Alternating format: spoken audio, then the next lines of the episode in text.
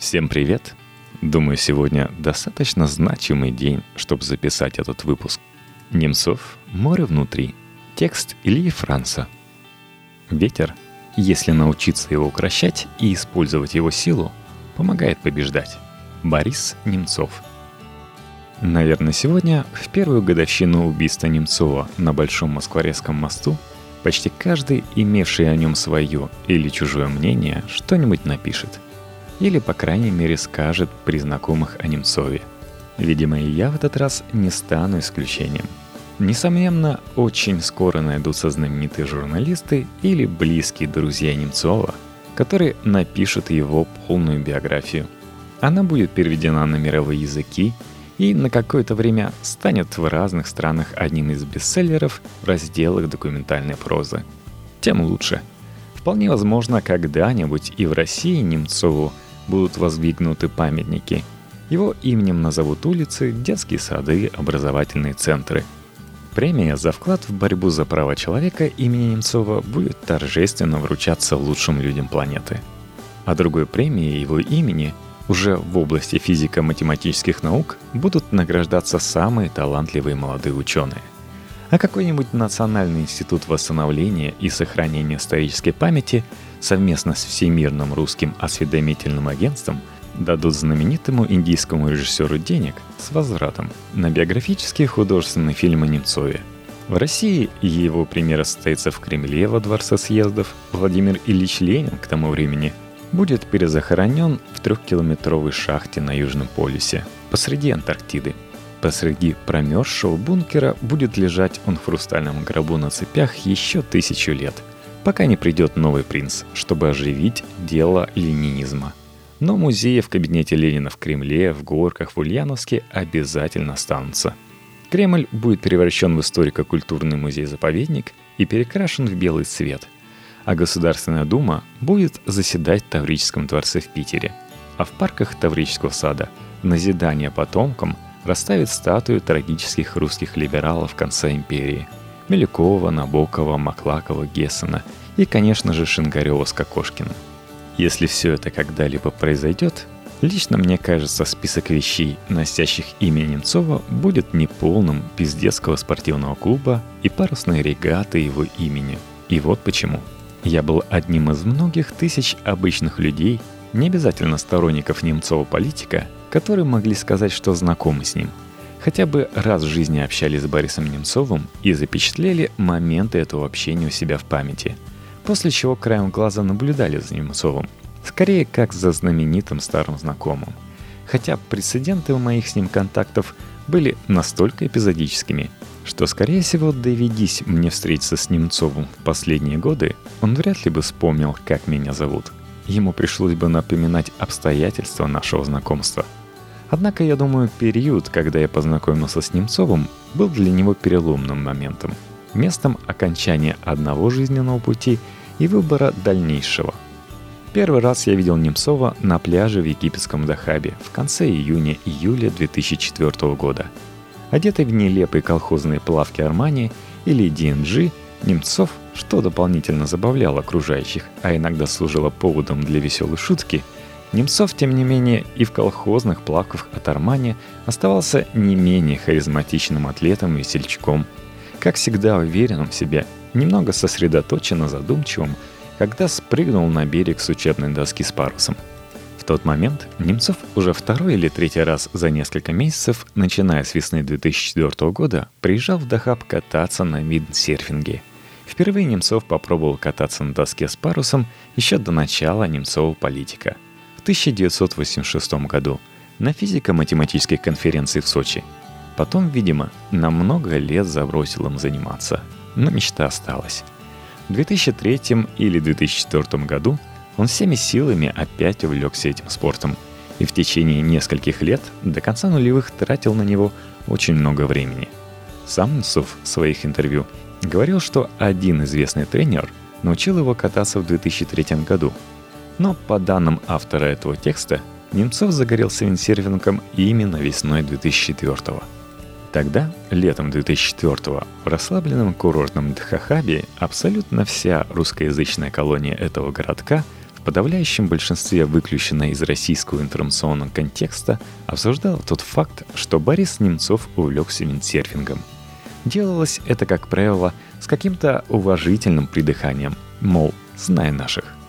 Кто-то из тренеров по виндсерфингу даже, выпив в баре на берегу или дунув на лайтхаусе, размечтался, что, мол, скоро виндсерфингом займется и сам Путин. Приедет Дахаб и даст всем много денег – Ему, кажется, парировал какой-то инструктор по дайвингу, сказав, что Путин ничего не видит, если не нырнет вдоль рифа на одном из дайв-спотов в окрестностях Дахаба. В общем, каких только странных вещей не говорили тогда дахабские жители в связи с неожиданным появлением Немцова в радиусе их микромира. Все смутно знали, что Немцов знаменитый и крутой. У него много бабла, связей и банкиров. Он вроде как из издательства – Госдумы откуда-то оттуда. Но кто такой Немцов конкретно сейчас, летом 2004 года?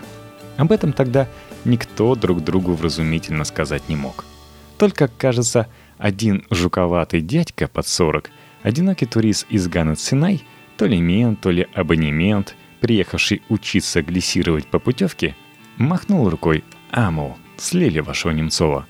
Слили-то, может, и слили, но бабки и связи при нем отвечали ему – я сам тогда смутно помнил, что когда-то при Ельцине Немцов был в правительстве и хотел пересадить всех чиновников на Волге, а до этого был губернатором в Нижнем, где моя тетя Галя играет на арфе филармонии, а тетя Галя Немцова любит, хотя иногда и ворчит на него.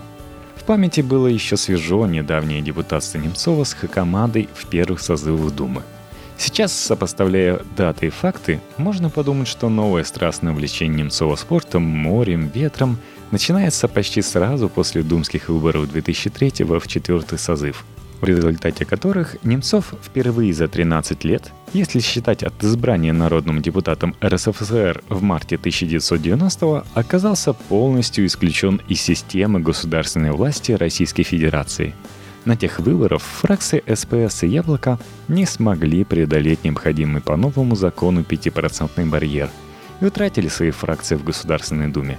После головокружительной карьеры в конце перестройки губернаторство в Нижнем Новгороде, поставить за пример в Москве, какое-то время чуть ли не статуса преемника Ельцина – Немцов к началу 2004 года, когда он приехал учиться виндсерфингу в Дахаб, оказался бывшим частным лицом Борисом Ефимовичем Немцовым, бизнесменом. В начале нулевых под словом «дахаб» в основном в Москве и в меньшей степени в Петербурге подразумевалось определенное социально-культурное явление, в рамках которого представители разных творческих, тусовочных и романтических спортивных видов деятельности разного возраста переживали увлечение сонным бедуинским городком на Синае – Связано это было с тем, что Дахаб за доступную цену предлагал самый полный спектр спонтанных, психотехнических обусловленных, а иногда даже искусственных возможностей для попадания в измененное состояние сознания. В сочетании с относительной уютностью и малолюдностью места. Еще довольно терпимо, по-домашнему затронутого массовой туристической инфраструктурой. Этим явлением в разной степени были затронуты тогдашние сотрудники журнала «Афиша», всяких издательств, рекламных и пиар-агентств, устроители рейвов и фестивалей, эзотерические дочки пап с Рублевки, скрывавшиеся от армии будущие чемпионы и получемпионы по разным водным видам спорта, беглые клерки лопнувших российских банков с британским образованием, еще молодые, но уже разведенные бывшие жены бизнесменов и чиновников в поисках новых спонсоров – профессиональные пляжные проедатели ренты от сдачи трешки на Садовом. В общем, кто только тогда не жил. Не катался, нырял, плавал, ездил на ночь в горы, бухал и трахался по ночам на пляже днями, неделями, месяцами, полугодиями или даже годами в Дахабе. На притягательность дахабской атмосферы сказывалось почти полное отсутствие в Дахабе массовых российских туристов, в основном из провинции, заполонивших своими красными телами в плавках и леопардовых трико весь курортный шарм Аль-Шейх. Потом с годами бурный рост массовой спортивно-рекреационной туриндустрии рассеял старый домашний уютный кислотный Дахаб начала-середины 2000-х, но в 2004 году Дахаб еще был тем местом, о котором могут остаться только самые лучшие воспоминания. Мне было 25 лет – я работал копирайтером в московском BTL-агентстве и пытался профессионально заниматься досочной журналистикой, быть в стайле, пытаться попробовать все виды спорта сразу, так толком и не научившись ни одному из них. Наверное, из-за того, что меня больше привлекало тусоваться среди профессиональных спортсменов, серфовой кислоты, и писать о них, из-за чего третий раз приезжал в Дахаб на месяц-полтора – тот факт, что такой вот известный медийный деятель, как Немцов приобщается к виндсерфингу, сразу показался занятным и потенциально полезным для журналистской деятельности. Немцов уже умел к тому времени делать повороты фордек и эверштаг, немного глиссировать и, кажется, уже учился водному старту. На следующий день, когда Немцов вешал парус на станции после каталки, я обратился к нему с разговором, не помню о чем – который Немцов, правда, видимо, из вежливости, некоторое время поддерживал. Через полтора года, осенью 2005-го, я встретился с Немцовым второй раз. Тогда я уже был как бы редактором и вел огромный раздел в одном из досочных и экстремально субкультурных журналов, два десятка которых благополучно открылись, проели инвесторские деньги и закрылись за десятилетия с конца 90-х по конец 2000-х – Тогда, в октябре 2005 я приехал в богатую осенними штормами Октябрьскую Анапу на этап Кубка России по виндсерфингу и кайтсерфингу в составе пресс-тура из полтора десятков самых разношерстных питерских и московских СМИ, половина которых уже давно не существует. Журналисты из пресс-тура жили в одной гостинице с организаторами и их вип-гостями, то есть спонсорами. Там я второй раз в жизни увидел Бориса Немцова – он был уже в модном красном худи с каким-то лихим принтом на груди и кислотных шортах поверх термобелья. Шутил, рассуждал, а в холле за дверями ждала стройная томная девушка с прокачанными губами в меховом манто и с карликовой собачкой. Она была чрезвычайно прекрасна и вне соревнований часто фланировала скучающей по отелю или сидела в креслах, появившись ниоткуда, как бы случайно здоровалась с проходящими, исчезая непонятно куда – все отвечали, но никто с ней не общался. Помню, что назвал ее «прекрасной бездельницей», а все подвыпившие журналисты и журналистки из пресс-тура подхватили. Потом кто-то сказал, что это девочка с Немцовым. И все похихикали, ну да, мол, понимаем. К тому времени Немцова давно подружились с собой чемпионы старой школы виндсерфинга, уважаемые люди и спортсмены, устроители виндсерфинговых и кайтовых соревнований под эгидой разных, иногда сменяющих названия ассоциаций.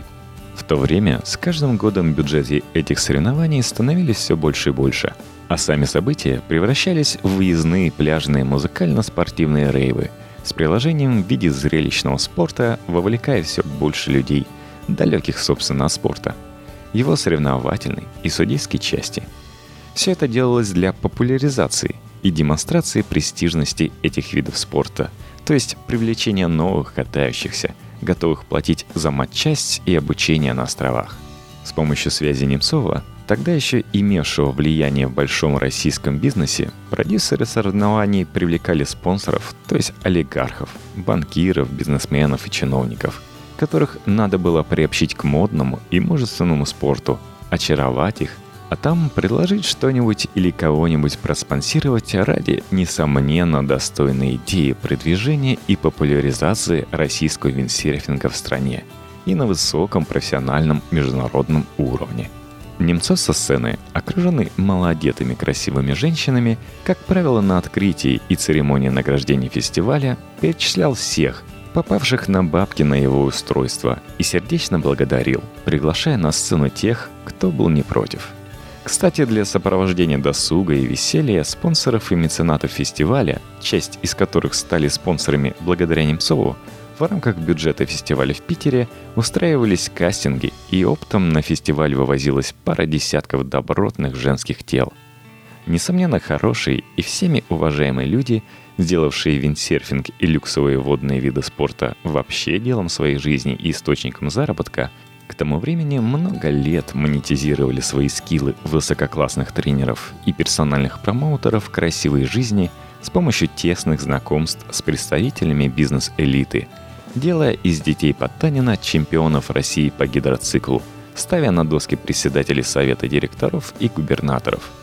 Логично, что очень увлекшийся водной романтикой Немцов сразу вошел в их сферу интересов, то есть в их мужской клуб на правах всеобщего любимца. Немцову был присвоен почетный титул вице-президента Федерации виндсерфинга и кайтсерфинга России – и он на несколько лет, кажется, года до 2009 выполнял главного спикера на пресс-конференциях Федерации в РИА Новостях или холлах отелей по случаю очередного фестиваля. Не имея спортивных достижений, Немцов катался обыкновенно, по-обывательски.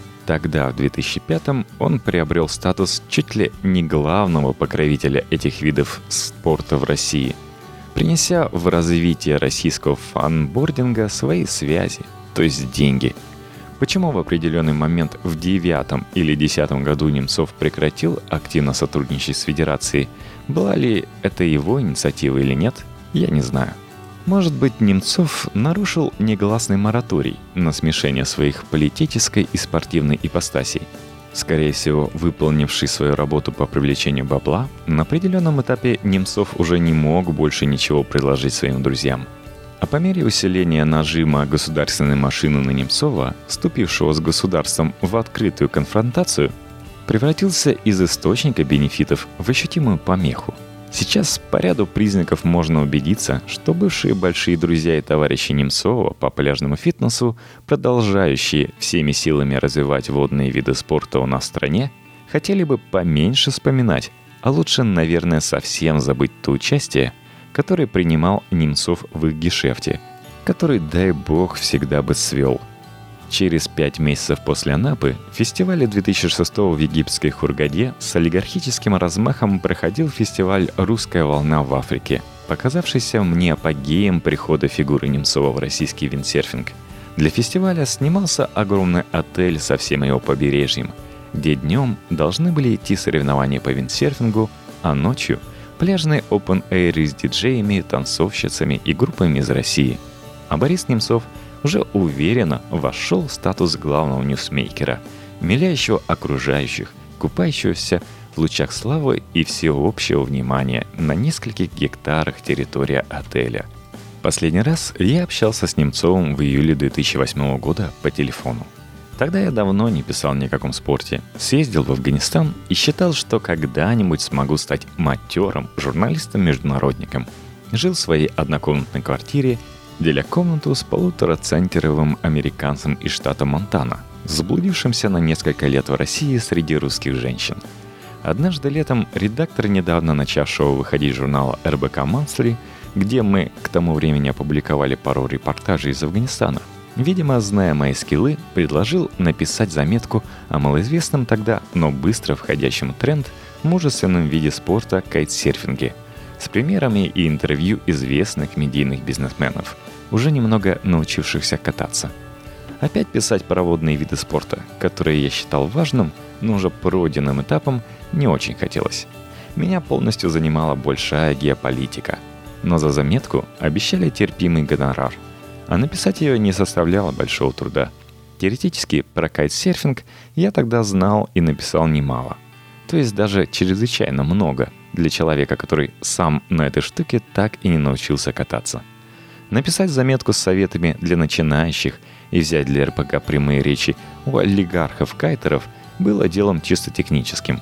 А я знал, что на кайт недавно встали Прохоров, Полонский и Немцов – тем более персональным кайт-тренером всех троих был один мой хороший знакомый, когда-то чемпион России. Как рассказывали, Прохоров ездил учиться на кайте на венесуэльский остров Маргарита в сопровождении 12 уже совершеннолетних девушек от московского агентства. Девушки жили в номерах по двое и, как счастье, ждали вызова в номер к Михаилу Дмитриевичу. Рассказывали, что ни одна так и не дождалась. В эту поездку у Прохорова возник аппетит на экзотику – по ночам он предпочитал общество креолок и мулаток от местного венесуэльского агентства.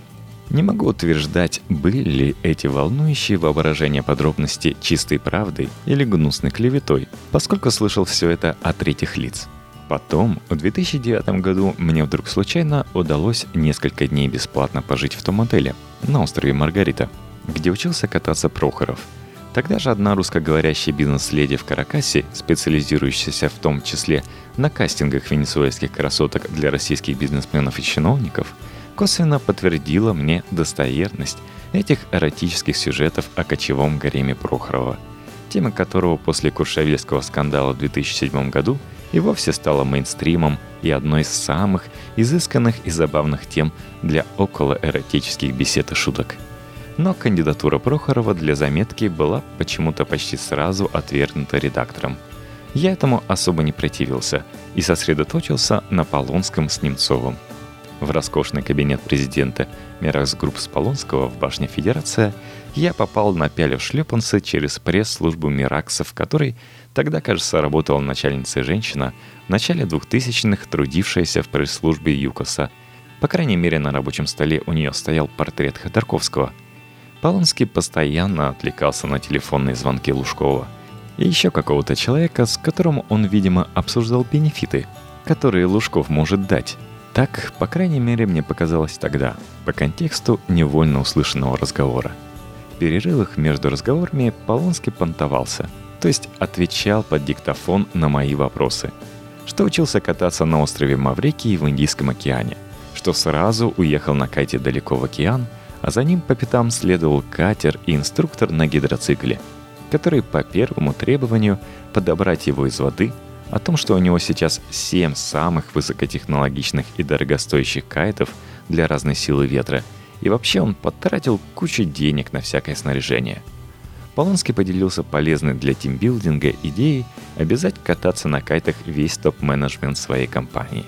Для чего в ближайшее время собирался закупить еще 20 кайтов и какое-то количество досок известного производителя, коммерческие интересы которого представлял его тренер по кайту – я, кажется, пытался пошутить в том духе, что совет директоров где-нибудь на пляже в залитых солнцем тропиков под синим пальм, совмещенный с групповым обучением и катанием топ-менеджмента на кайтах, несомненно, должен улучшить эффективность работы его компании и поехал из кабинета суперуспешного тогда девелопера свою панельную однушку расшифровывать его пассажи. С помощницей Немцова я договорился о телефонном интервью – Немцов ехал куда-то в аэропорт и, стоя в пробке, согласился дать комментарий для заметки.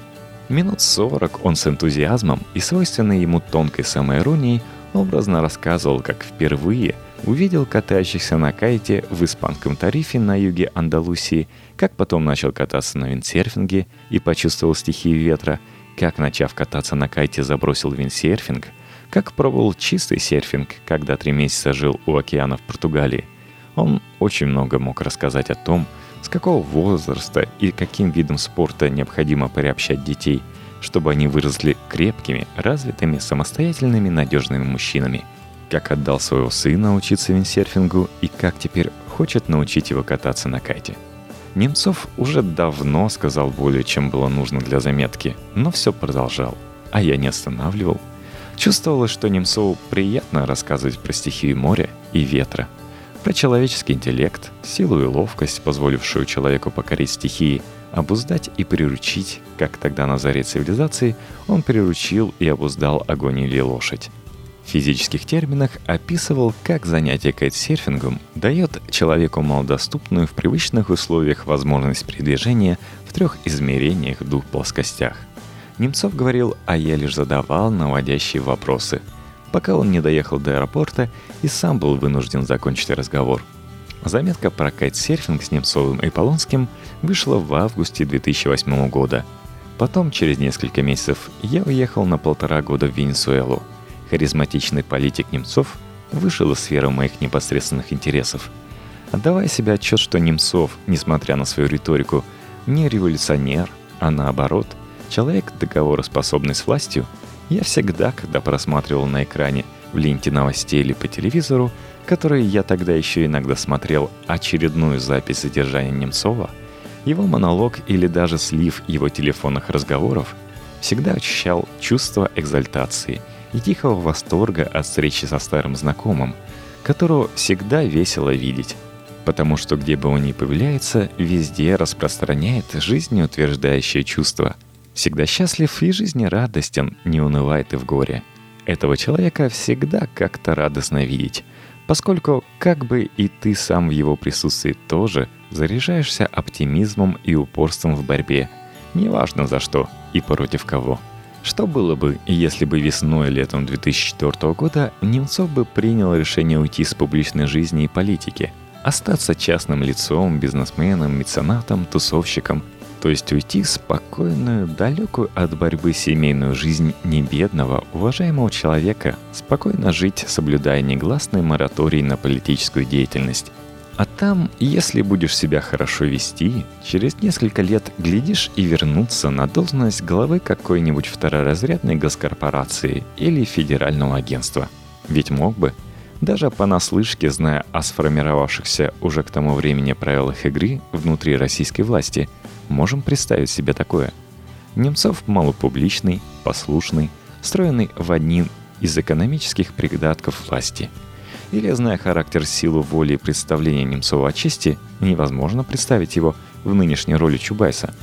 Постоянное преодоление многочисленных препятствий природной стихии наравне с древнейшими способами взаимодействия человека с этой стихией ради своих целей и нужд было свойственно человеку и его предкам многие десятки тысяч лет.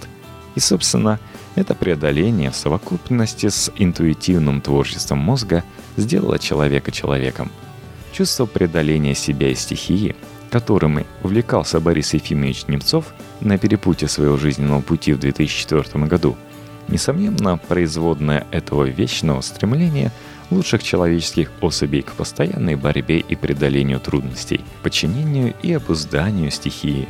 Если рассуждать таким образом, может быть и российская власть была бы для Немцова той же стихией – которые он обреченно, как настоящий Дон Кихот, стремился обуздать.